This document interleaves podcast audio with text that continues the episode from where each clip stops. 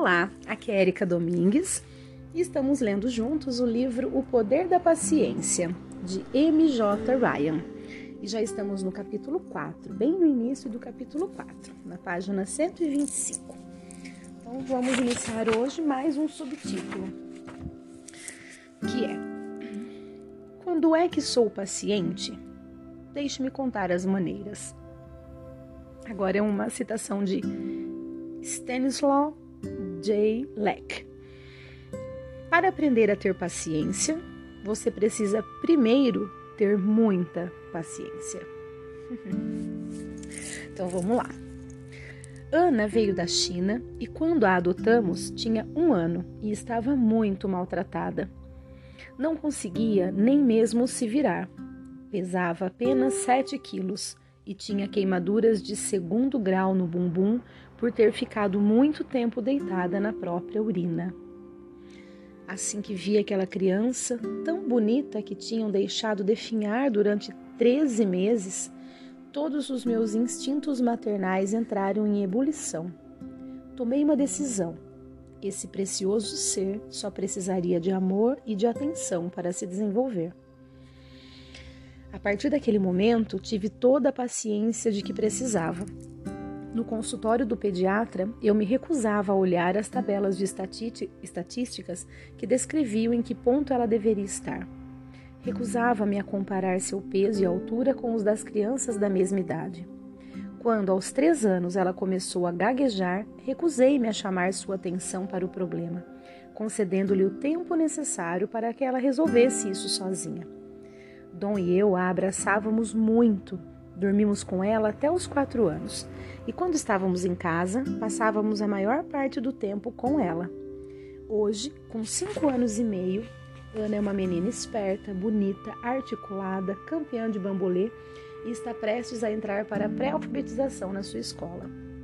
Nossa filha é a prova de que o amor pode conquistar tudo mas é também a pista para o local onde a minha paciência reside com facilidade. Eu tenho uma imensa paciência com as pessoas.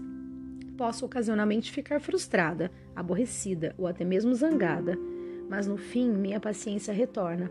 Eu simplesmente me recuso a desistir de um ser vivo que entrou na minha esfera.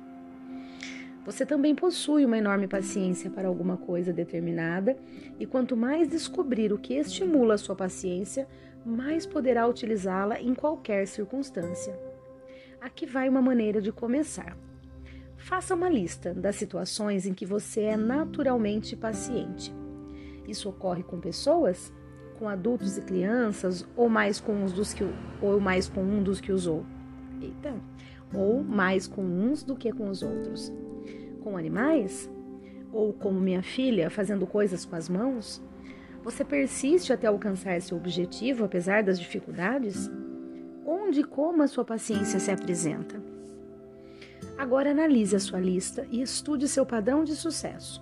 Reflita sobre o que torna a paciência possível para você nessas ocasiões. Quando é mais fácil ser paciente? Você provavelmente não tem consciência disso, mas na realidade alguma coisa dispara a sua paciência.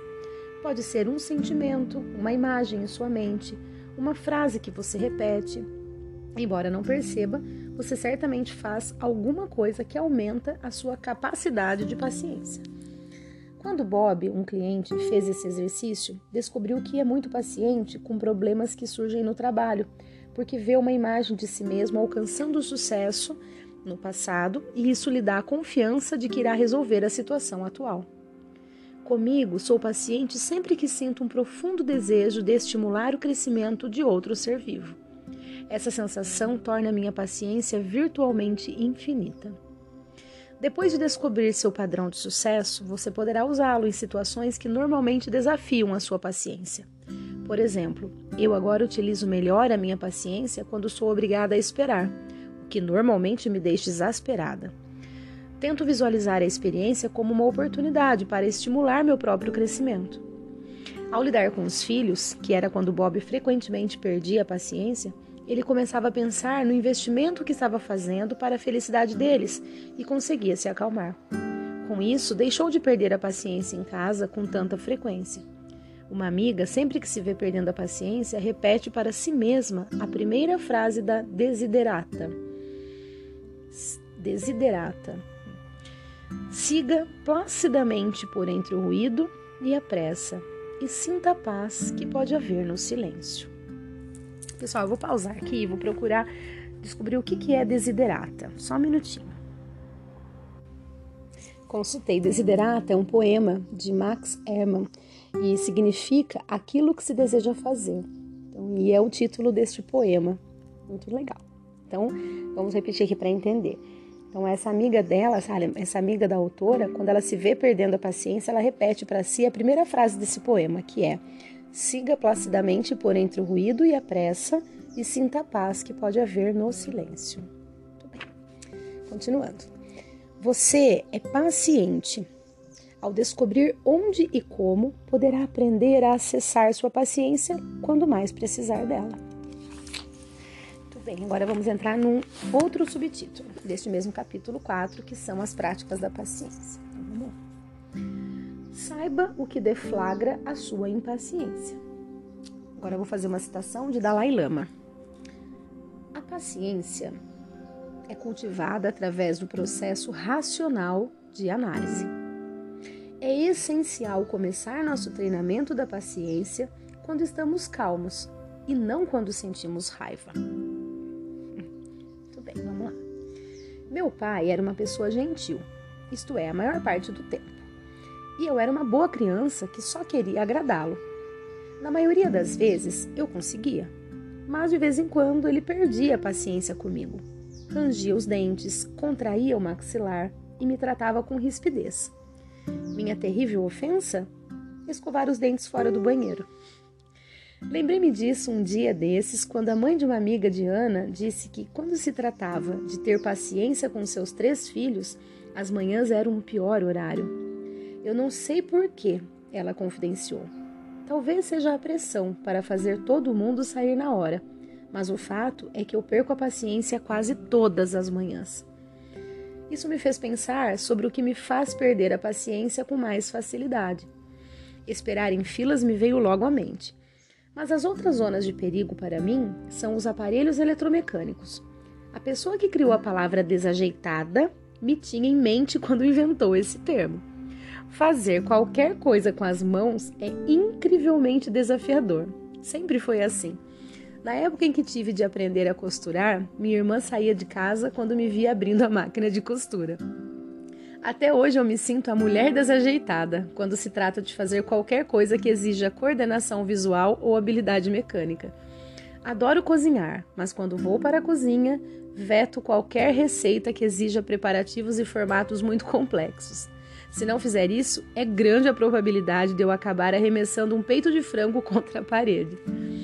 Quais são os fatores que deflagraram a sua impaciência? Eles são diferentes para cada um de nós. Para minha mãe, é ver bagunça. Pilhas de brinquedos largados, roupas no chão, camas desarrumadas. Para meu marido, é ser interrompido por Ana quando está tentando me contar alguma coisa. Para minha amiga Debra, são as mensagens eletrônicas que nos impedem de falar com uma pessoa real. Pare um instante e gaste dois minutos anotando em um pedaço de papel ou na sua mente quando e onde você fica mais impaciente. Quando percebemos exatamente o que é que nos faz perder a paciência, aumentamos o leque de opções de respostas. Mas isso só acontece se não nos julgarmos. Se nos censurarmos por ficarmos impacientes quando alguém está falando devagar ou por estourarmos com nossos filhos, não mudaremos. Caímos num círculo vicioso quando nos recriminamos por perder a paciência, pois ao fazer isso, nos impacientamos mais ainda. Mas, se pudermos simplesmente constatar nosso, constatar nosso comportamento em um momento de calma, ah, eu de fato enlouqueço todas as manhãs na hora de arrumar as crianças. O que posso fazer a respeito? Seremos mais capazes de mudar. Dê uma olhada na sua lista. Pense no que pode fazer para contornar as situações que você considera mais difíceis. Se achar que alguma é incontornável, procure entender e aceitar sua dificuldade. Uma vez ouvi alguém dizer: Estou fazendo o melhor que posso agora. Se eu pudesse fazer ainda melhor, eu faria. Que diálogo afetuoso essa pessoa teve consigo mesma. Disse a verdade e reconheceu que queria melhorar. Tudo isso sem se culpar. Sabem o que fiz com minha falta de jeito? Aprendi a tranquilamente passar a tarefa para meu marido, ou até mesmo para minha habilidosa filha de 5 anos. Quando preciso utilizar um aparelho sozinha, lembro que de fato tenho dificuldade e dessa forma não fico mais tão aflita com a situação. E não chego perto de uma máquina de costura há 35 anos. que legal, pessoal, adorei esse último tópico. Muito bem, então que a gente possa refletir bastante aí, né, depois de toda, de toda essa leitura de hoje. Então eu desejo um grande abraço a todos e até o nosso próximo áudio.